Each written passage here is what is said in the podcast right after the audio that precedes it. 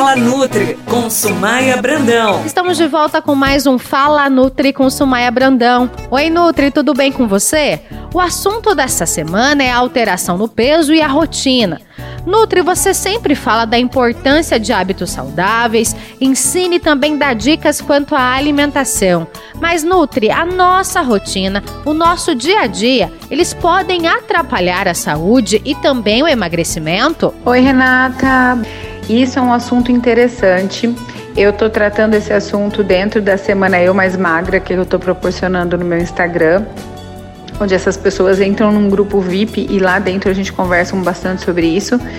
É, tem aulas sobre isso, inclusive, porque o que, que acontece, Renata? Eu percebo que as pessoas elas têm algumas crenças, alguns hábitos que estão encalacrados nela, estão dentro do subconsciente e às vezes elas não conseguem nem visualizar o quanto isso pode estar prejudicando a saúde delas.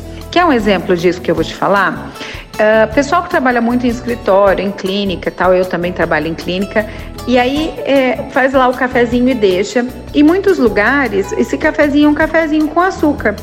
Além do café em excesso, tá deixando o dente mais amarelo, pode estar tá piorando o quadro de ansiedade dessa pessoa que ela chega ao fim do dia super ansiosa e muitas vezes, Renata, ela não sabe por quê.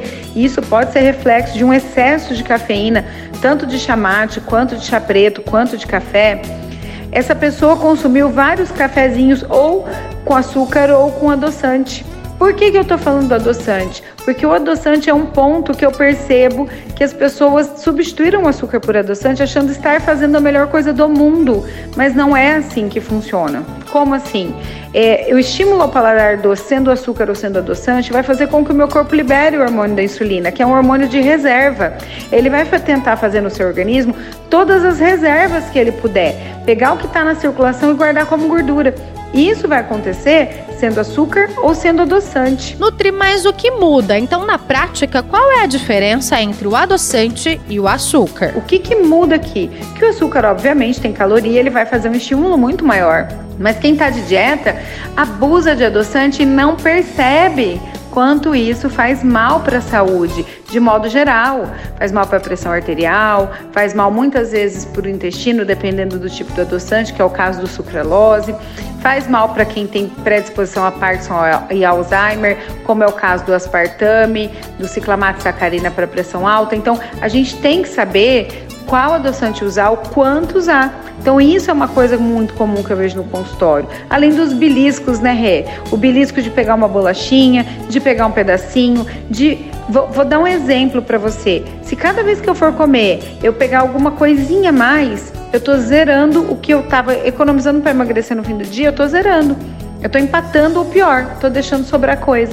Então, esse, esses passos, esses cuidados são importantes demais para as pessoas perceberem os erros que elas podem estar tá cometendo. Então, a minha dica aqui é prestar atenção em você, em você, na sua vontade, na sua ansiedade de comer. Tem que estar tá prestando atenção no teu corpo, tá?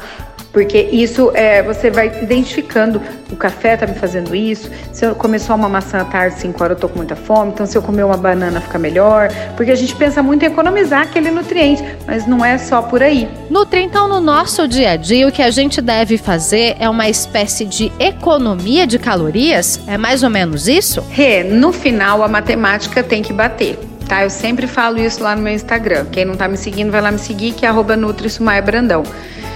Mas é, a matemática tem que bater. No fim das contas, eu tenho para emagrecer que consumir menos calorias do que eu estou gastando. Mas como isso?